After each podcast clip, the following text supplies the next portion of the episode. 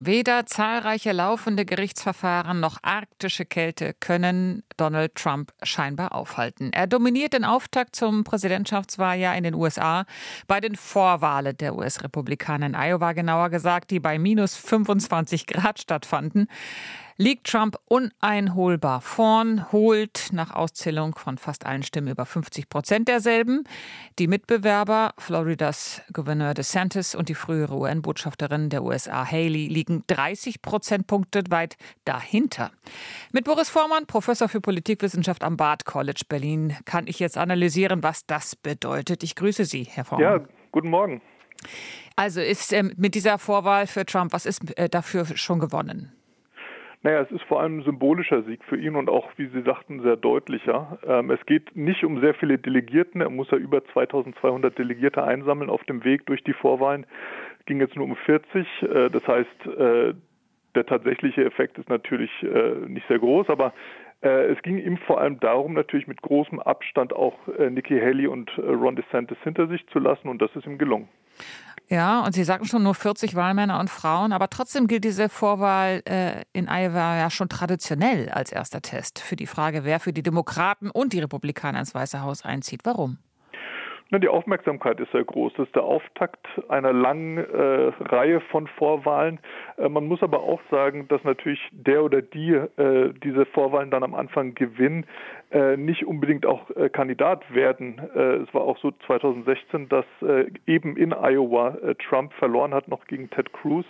genau das wollte er verhindern und war sehr effektiv offenbar Wählerstimmen zu, äh, zu mobilisieren in Iowa. Und äh, ja, das ist ihm gelungen. Es ist deshalb wichtig natürlich auch ganz am Anfang Momentum zu haben, äh, weil die Frage ja bleibt, wer kann wie lang im Rennen bleiben? Und das ist genau die Frage, die sich für Ron DeSantis und Nikki Haley jetzt stellt.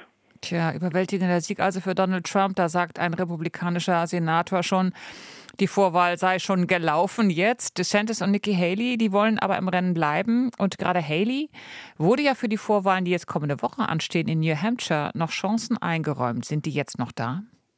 Das denke ich schon. Es war überraschend und ich glaube für sie auch tatsächlich eine Niederlage, dass sie hinter Ron DeSantis zurückgeblieben ist jetzt in Iowa.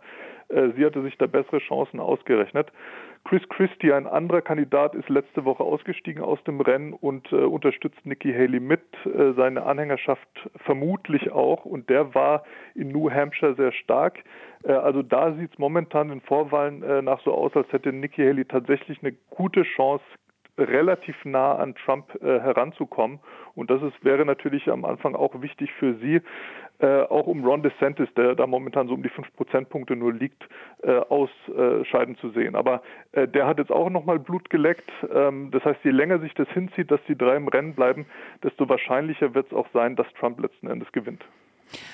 Warum ist das eigentlich so? Warum ist Trump nach wie vor trotz aller Skandale und Prozesse so populär, also gerade natürlich in ländlichen Gegenden der USA wie Iowa? Ja, das ist die große Frage, die man sich stellt, gerade nachdem auch er seine, äh, seine Rhetorik radikalisiert hat.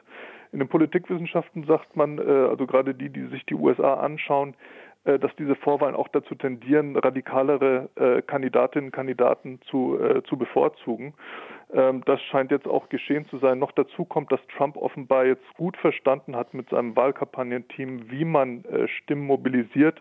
Man hat da sehr stark gearbeitet in, in Iowa. Also das scheint, scheint ein Grund zu sein. Und offenbar scheint er für viele Wählerinnen und Wähler nach wie vor den richtigen Ton zu treffen, die auch von, von beiden enttäuscht sind.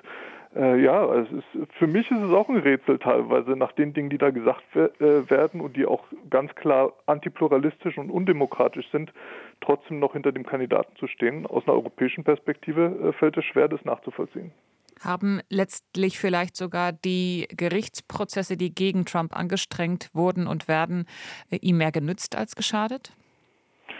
Momentan sieht es so aus, schon vor acht Jahren erinnere ich mich, dass man von Teflon Don gesprochen hat, also dass jede Kritik an ihm abperlt. Er scheint tatsächlich sehr gut darin zu sein, äh, die PR für sich zu nutzen, sich selbst als Opfer darzustellen. Also äh, das würde ich bejahen zu dem Zeitpunkt. Und ich glaube, auch für ein demokratisches System ist es nicht gut, äh, wenn die Wahl sozusagen durch die Gerichte passiert und nicht durch die Wahlen selbst. Also da steuert man tatsächlich, glaube ich, auf eine Klippe zu. Das heißt also, auch die Entscheidung, die jetzt noch ansteht, Anfang Februar vom obersten Gerichtshof der USA, dem Supreme Court, Trump eventuell von der Präsidentschaftswahl auszuschließen, von der erwarten Sie auch nichts Gutes. Ja, man ist dann natürlich in einem Dilemma, weil man der Wahl nicht vorweggreifen möchte. Und ähm, selbst wenn es sehr gute äh, Gründe gibt oder gäbe, das muss das Gericht entscheiden, ähm, äh, ihn da auszuschließen. Aber die, die Wählerinnen und Wähler würden sich natürlich hintergangen fühlen. Und das ist genau das große Problem, äh, auf das man eben zusteuert. Wenn Biden gewinnen sollte, kann man jetzt schon davon ausgehen, dass Trump den Wahlsieg anfechten wird, mehr noch als vor vier Jahren, weil er jetzt natürlich auch mit dem Rücken zur Wand steht. Denn wenn er nicht Präsident wird, wird er auch nicht immun äh, sein können gegenüber diesen, diesen Anklagen. Das heißt, sein eigenes persönliches Schicksal steht da äh, zur Debatte. Und äh, das, äh, ja, das erhöht natürlich die, den Einsatz für ihn enorm. Mhm. Und wenn er gewinnt, äh, weiß er jetzt, wie der Staatsapparat funktioniert und er hat auch schon von Rachefeldzügen äh, gesprochen. Äh, das wird sicherlich nicht gut aussehen fürs demokratische System.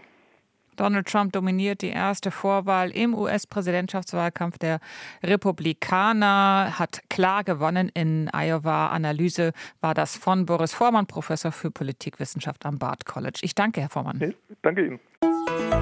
RBB 24 Inforadio vom Rundfunk Berlin-Brandenburg.